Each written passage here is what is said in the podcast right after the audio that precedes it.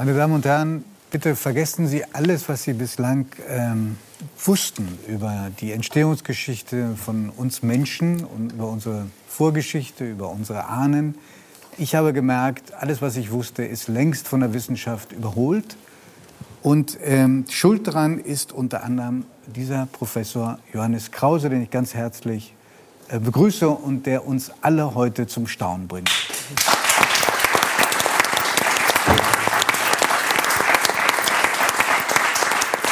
Ich habe lange geübt, auch mit der Hilfe von äh, Judith, die fast alles äh, fehlerfrei aussprechen kann. Sie sind Archäogenetiker. Genau. Erklären Sie doch mal, was das ist. Ja, also wir machen im Prinzip Verwandtschaftsanalysen von Individuen aus der Vergangenheit. Das heißt, ich bin Genetiker, ich untersuche DNA, so wie man die Verwandtschaftsanalysen von heutigen Menschen durchführen kann. Haben wir in den letzten Jahren Methoden entwickelt, um quasi Zeitreisen durchzuführen indem wir Knochen aus der Vergangenheit genetisch analysieren, aus den alten Knochen das Erbmaterial herauslösen, untersuchen können, rekonstruieren können und so die Verwandtschaften von zum Beispiel Urmenschen mit heutigen Menschen untersuchen können. Was sind die Unterschiede, was sind die Gemeinsamkeiten?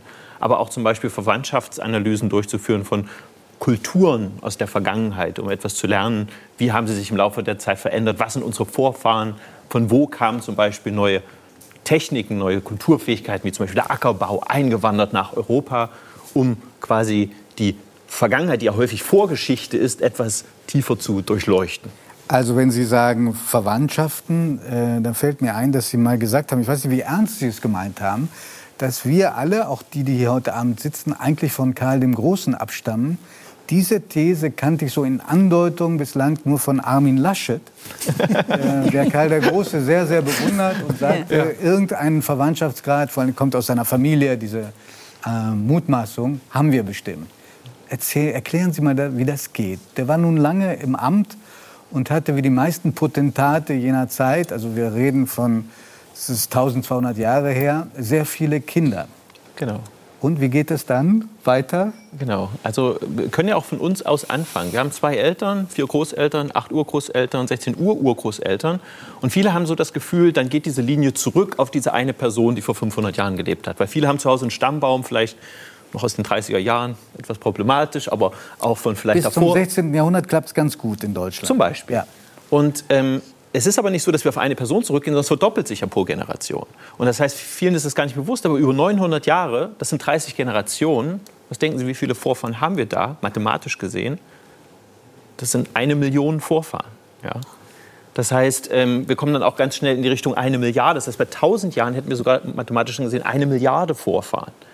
Und es ist tatsächlich so, dass wir über 300 Jahre, wenn wir einen Vorfahren haben, wo ich weiß, der stammt aus dem 16. Jahrhundert, das ist mein Vorfahre, ich weiß das aus dem Stammbaum, ist die Wahrscheinlichkeit höher, dass ich von dem überhaupt nichts geerbt habe, als dass ich was geerbt habe. Weil es nur ein Tausendstel wäre, was er weitergegeben hätte, mathematisch gesehen, was ich wahrscheinlich gar nicht bekommen habe. Und das bedeutet im Prinzip auch, dass alle Europäer heute mit allen Europäern über die letzten tausend Jahre verwandt sind. Wenn wir alle Vorfahren hätten, wenn ich einen Stammbaum von allen Menschen machen könnte, würde ich sehen, dass jeder hier am Tisch, ich kann das soweit sehen, dass wir wahrscheinlich einen zumindest europäischen Vorfahren irgendwo haben, dass wir, dass wir alle quasi eine große Familie wären. Und deswegen sind wir auch alle mit Karl dem Großen verwandt, weil der hatte so viele Kinder, die auch wieder Kinder hatten, dass man irgendwo diese Ahnenreihe dann anknüpfen könnte, die wir selber haben, einfach nur durch die schiere Zahl. Über 4.000, 5.000 Jahre ist jeder Mensch auf der Welt mit jedem Menschen auf der Welt verwandt.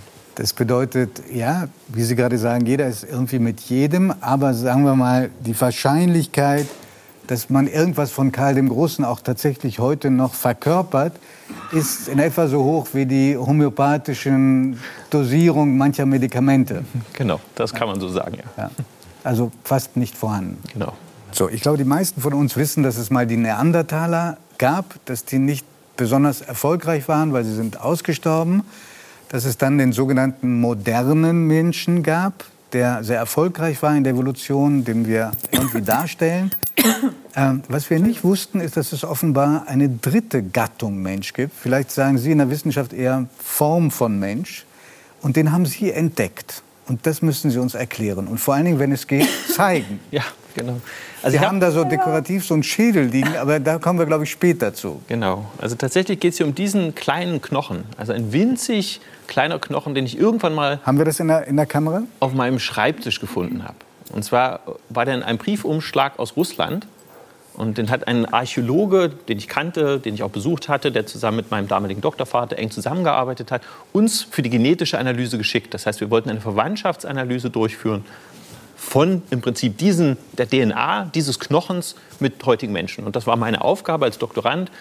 Und was ich dabei herausgefunden habe, war eine große Überraschung, weil die DNA aus diesem Knochen, die stimmte nicht so überein mit der DNA von heutigen Menschen im Homo sapiens, sah aber interessanterweise auch nicht aus wie die andere Menschenform, die wir da als genetisch kannten, nämlich der Neandertaler, sondern es war etwas Neues. Eine DNA, die sich vor ungefähr einer Million Jahren von unserer DNA abgespalten hatte. Und war im Prinzip eine neue Linie, eine neue menschliche nur, Linie, nur eine neue Menschenform. Nur, nur, nur Zwischenfrage. Also Sie kriegen dieses winzige Teilchen, Fingerkuppe.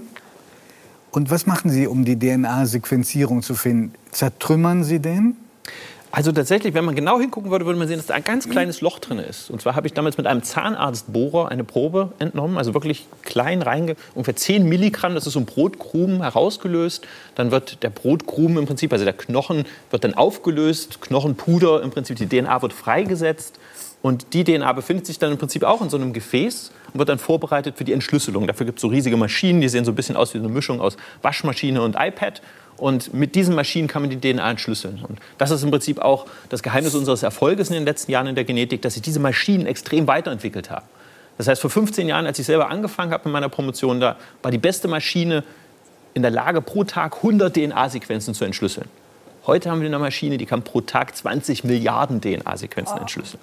Das müssen wir, also unglaublich, aber Sie müssen uns jetzt erzählen, wer Ihnen das zugeschickt hat, aus welchem Land diese Probe ja. kam, diese Fingerkuppe und was Sie herausgefunden haben. Was war das für ein Mensch, den Sie da zum ersten Mal identifizieren konnten? Also wie gesagt, der äh, Knochen selbst kam aus Russland und zwar aus der sogenannten Denisova-Höhle, die sich im Altaigebirge befindet. Das ist quasi im südlichen Sibirien in der Nähe von Novosibirsk. Und ähm, was wir herausgefunden haben, okay, es war eine neue Menschenform. Wir konnten auch sagen, es ist ein, ein, eine Frau, es ist weiblich, es hat zwei X-Chromosomen, nicht XY. Und wir konnten anhand der Größe auch sagen, dass es sich wahrscheinlich um ein Mädchen handelt, was ungefähr 12 bis 13 Jahre alt war, als es so genau den Finger verloren hat. Es muss nicht gestorben sein, vielleicht hat es auch nur den Finger in der okay. Höhle verloren. Okay. Kann man sich auch so prinzipiell vorstellen. Oder vielleicht war auch abgebissen von einem Raubtier. Oh. Und ähm, wir konnten das gesamte Genom entschlüsseln. Aus diesem kleinen Knochen konnten wir wirklich den gesamten Bauplan dieses Mädchens, was vor wahrscheinlich 130.000 Jahren in der Höhle den Finger verloren hat, rekonstruieren und konnten mittlerweile genau sagen, in welchem Verwandtschaftsverhältnis steht es zu uns. Wir konnten sehr viel lernen über diese neue Menschenform, von der wir jetzt ein Genom haben, aber wir nicht wissen, wie sie aussah. Das heißt, haben, dieser, haben Sie auch eine Vorstellung davon, wie dieser Mensch aussah? Also was wir sagen können, ist, wenn wir sie zumindest mit heutigen Menschen vergleichen und die Gene, die wir in heutigen Menschen finden, ist, sie hatte wahrscheinlich braune Augen, sie hatte wahrscheinlich dunkle Haut, sie hatte wahrscheinlich dunkle Haare.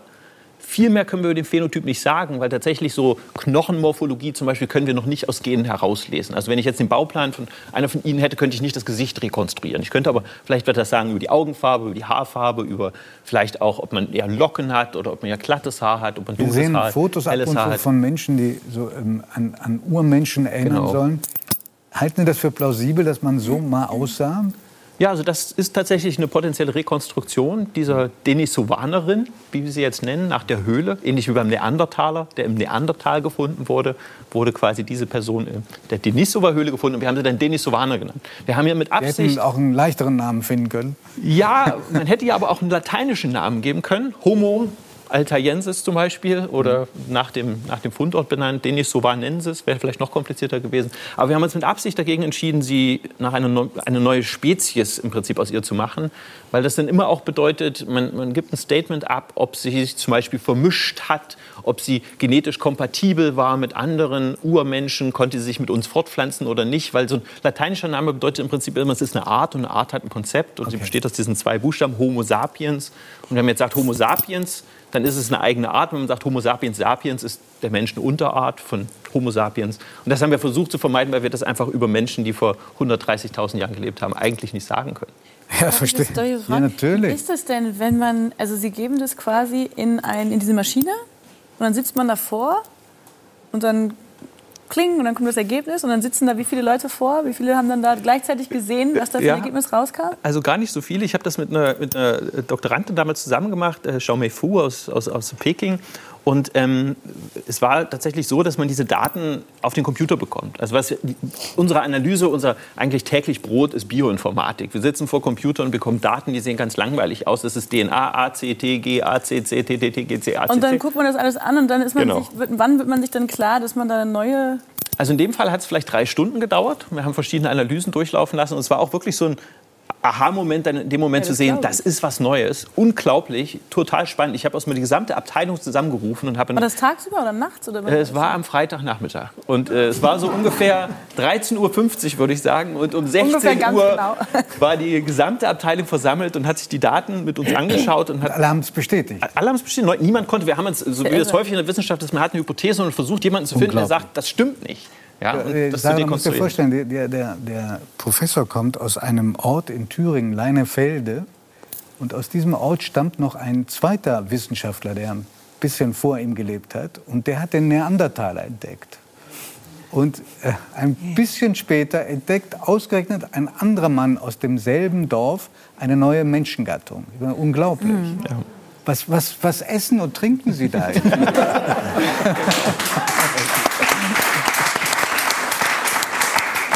Frau Süßmuth wird es gut kennen. Das ist das Eichsfeld, also ganz in der Nähe von, von, von Göttingen, aus der Region, wo ich komme. Also das, der, der Neandertaler-Entdecker stammt nicht aus dem Neandertal, sondern ist dort geboren, in Leinefelde, wo die Leine entspringt. Ähm, wir essen sehr viel Wurstwaren. Das kennt vielleicht auch Frau Süßmuth. Zumindest gibt es auf dem Göttingen, auf dem Markt immer sehr viele Stände, wo, wo Wurst verkauft wird. Nee, aber es ist natürlich so, unsere Schule war nach ihm benannt, nach Johann Karl Fulroth, so heißt er, und die Hauptstraße. Und deswegen hat es mich, glaube ich, von früh an geprägt, das Thema Anthropologie, Archäologie. Ich habe dann am Ende Biochemie studiert, aber ich sag mal, das Thema war immer präsent. Und dann hatte ich irgendwann das große Glück, in Leipzig meinen Doktorvater zu finden, Svante Pebo, der so als Godfather, als Pate des gesamten Forschungsfelds gilt. Und der hat das dann kombiniert, Genetik, was ich ja quasi studiert habe, mit der Anthropologie. Und das war natürlich dann was, wo mein, mein, mein Feuer wurde entfacht. Und das hat sich, glaube ich, auch bis heute dann durchgesetzt. Herr Professor, uns rast die Zeit davon, aber diesen Schädel können wir nicht unkommentiert Ja. lassen. Also wir, dieser, diese Fingerkuppe da von diesem Mädchen, diesem Arm zwischen 12 und 13, die ist echt, ja? Die Fingerkuppe ist kein Nachbau? Das ist der Nachbau tatsächlich. Ist ein Nachbau, Also okay. Und der Schädel, ist der echt oder ist das ein Nachbau? Auch ein Nachbau, leider das Original, das liegt im Museum in Prag. Das ist eine unserer neuesten Entdeckungen. Und zwar ist das eine Frau, die vor ungefähr 47.000 Jahren gelebt hat. Hier in Europa, in Böhmen. Und wir haben ihre DNA entschlüsselt und haben dann aus herausgefunden, dass es sich um einen modernen Menschen handelt. Ähm, Das konnte man zwar auch in der Morphologie sehen, aber es war auch nicht ganz klar, wie alt er war. Er wurde eigentlich auf 10.000 Jahre geschätzt und anhand der DNA konnten wir dann aber sehen, dass diese Frau in ihrem Genom ganz lange Fragmente noch hatte vom Neandertaler. Wir konnten in den letzten Jahren zum Beispiel zeigen, dass sich Neandertaler und unsere Vorfahren miteinander genetisch vermischt haben. Die haben Kinder Dann müssten wir nach Ihrer Karl der Großen Theorie alle ein bisschen auch was vom Neandertaler haben. Genau, jeder von uns trägt so circa 2% Neandertaler DNA Bitte? in sich. Ja. Ähm, bei dem einen etwas mehr, bei dem anderen etwas weniger, auch unterschiedliche Fragmente. Ähm, Kann, man- ja, das wollte ich auch gerade fragen. Was, kann man das sehen, Herr Professor? genau, man kann das sehen. Es sind auch zum Teil ganz spannende Fragmente. Ich trage zum Beispiel auf meinem Chromosom 3 ein Fragment vom Neandertaler, was bei mir bedeutet, dass ich ein drei- bis fünffach erhöhtes Risiko habe, an Covid zu sterben. Wirklich? Das hat mein Doktorvater im letzten Jahr publiziert, zusammen mit Kollegen vom Karolinska-Institut. Die haben das Neandertaler-Genom quasi ja vorliegen und haben herausgefunden, dass es ein, ein Fragment gibt, das haben andere Wissenschaftler aus Finnland gezeigt, was diese erhöhte, das erhöhte Risiko an Covid zu sterben bedeutet und haben gezeigt, das stammt vom Neandertaler. Das haben Neandertaler an uns vor 40.000 Jahren weitergegeben und das segregiert. Einige von ihnen haben das, ungefähr 5 Prozent der Mitteleuropäer, einige haben es nicht. Mein Vater hat es, ich habe es. Deswegen war ich auch wirklich sehr erleichtert im März, als mein Vater geimpft wurde und als ich dann später geimpft wurde. Das war für mich äh, wirklich ein beklemmendes Gefühl zu wissen, dass wenn ich die Krankheit bekomme, dass ich eine wesentlich höhere Chance habe, äh, daran schwer zu erkranken und, sogar zu sterben. äh, um es auf eine trivialere Ebene zu heben, m, Brückenbehaarung, ist, geht das auf Neandertaler zurück oder ist das ein Mythos? Also es gibt tatsächlich eine Studie von einer Firma, die äh, gezeigt hat, dass sowohl die durchgehende Augenbraue als auch verstärkte Rückenbehaarung tatsächlich wohl vom Neandertaler stammen sollen. Ich bedanke mich für diese beruhigende Aussage. Nur weil wir, weil wir schon Mutmaßungen angestellt haben, was mit dem Finger passiert sein könnte, äh, weiß man, woran die, ich glaube, die, diese, diese Frau, nach der der Schädel gehört, heißt die alte Tschechin in Genau. Fachkreisen. Sehr wissenschaftlich der Ausdruck. Woran ist die denn gestorben? Also man konnte an den Knochen sehen, das sieht man jetzt hier nicht am Schädel, aber dass es Verletzungen gab, die wahrscheinlich von einer Hyäne stammen. Also sie hat auf jeden Fall ähm, also Kauspuren von einer Hyäne äh, und auch quasi von den Zähnen der Hyäne. Und sie wurde wahrscheinlich verschleppt. In, die, in der Höhle hat man nur ihren Schädel gefunden, der Rest des Skelettes oder des Körpers war nicht mehr da. Ähm, und ja, das war wahrscheinlich ein grausames Schicksal, was aber wahrscheinlich in der Eiszeit, als sie gelebt hat, wahrscheinlich normal war. Und was man zu ihr natürlich noch dazu sagen muss, sie ist im Moment das Genom, was wir aus ihr entschlüsselt haben, das älteste Genom eines modernen Menschen, was wir aus ihr heraus äh, quasi entschlüsseln konnten. Und hat uns interessanterweise gezeigt, dass es moderne Menschen schon vor 47.000 Jahren in Europa gab. Bisher galt es eigentlich so als 42.000 Jahre. Das heißt, moderne Menschen haben 5.000 Jahre früher schon in Europa gewohnt. Das heißt, die sind irgendwann aus Afrika ausgewandert, sind nach Europa eingewandert, sind hier auf Neandertaler gestoßen. Deswegen trägt sie diese Neandertaler-Fragmente. Sieht fast Genom. liebevoll aus, wenn Sie sie so halten, ja. als ob Sie sich ja, wirklich kennen. Das ist sowieso. Wir haben eine sehr intime Beziehung. Ja. Ich kenne Sie besser als jeder andere, Sie haben, all, das, all das kann man nachlesen in einem wirklich spannenden Buch, das Sie mit Thomas Trappe zusammen äh, geschrieben haben. Sie haben dem Titel, äh, diesem Buch den Titel gegeben, Hybris. Und das bezieht sich auf den Mensch, der es geschafft hat, der bis heute auf der Welt ist, nämlich den Homo sapiens. Warum Hybris?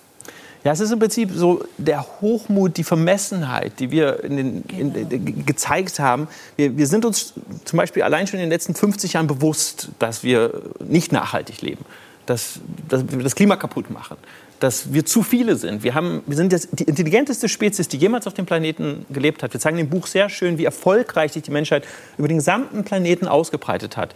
Wir gehen so ein bisschen nach, was macht den Menschen überhaupt zu Menschen, was macht uns zu dieser erfolgreichen Spezies. So dieses, ich habe von, von Herrn Elzner darüber geredet, wir haben so dieses Entdeckergehen, denke ich manchmal, diese Neugier, die uns immer wieder über den Horizont herausgebracht hat. Das ist das Positive. Das ist das Positive. Das Negative? Uns, ne? Und das Negative ist im Prinzip, dass wir, dass wir gleichzeitig nicht nachhaltig sein können, dass wir im Prinzip, wo wir hinkommen, expansionsartig uns ausbreiten, was so lange funktioniert, wie wir uns ausbreiten können, aber an Grenzen stoßen und diese Grenzen irgendwo nicht akzeptieren können und jetzt aber in einem, in einem Punkt angelangt sind in unserer Menschheitsgeschichte, wo wir uns eigentlich dessen besinnen müssten, dass wir, dass wir so nicht weitermachen können. Aber wir tun es nicht, weil es wie in unsere DNA reingeschrieben ist, dass es nicht weitergeht. Und das ist im Prinzip diese Vermessenheit, dieser Hochmut. Wir haben die Intelligenz, wir wissen all diese Dinge und wir tun sehr wenig dagegen. Und Darf ich eine Frage stellen? Gab es damals schon Parkinson? Das kann man leider nicht nachweisen. Also Parkinson hat natürlich auch eine genetische Komponente. Es gibt viele verschiedene Formen von Parkinson. Ähm, und äh, es gibt auch vererbbare Formen von Parkinson. Wir haben aber bisher noch in keinem der alten Skelette diese Mutationen gefunden, die Parkinson verursachen. Es gibt auch häufig so neue Mutationen, die neu entstehen. Da hätte man quasi sehr viel Glück, wenn man sowas in einem alten ähm, Skelett oder alten Genom finden würde. Es hat es auf jeden Fall gegeben, weil der Bauplan der Menschen vor 40.000 Jahren, als diese Frau gelebt hat, nicht so viel anders ist wie unser Bauplan. Und selbst die heutigen Menschen, die auf der Welt leben, haben sich ja vor 200.000 Jahren begonnen, voneinander zu trennen. Das heißt, die Menschen, die im heutigen südlichen Afrika wohnen, die San zum Beispiel, Khoisan, die, die haben sich sehr früh von den restlichen Menschen getrennt. Das heißt, die haben aber alle den Bauplan, den die anderen Menschen auch haben. Also Parkinson gibt es sicherlich schon seit Hunderttausenden von Jahren, vielleicht sogar seit Millionen von Jahren. Ich bedanke mich ganz herzlich bei Johannes Krause. Okay dem ersten Moment, dem ersten Professor, den ich bei äh, 3 nach 9 kennenlernen durfte, der aussieht und redet wie ein Rocksänger. Vielen Dank.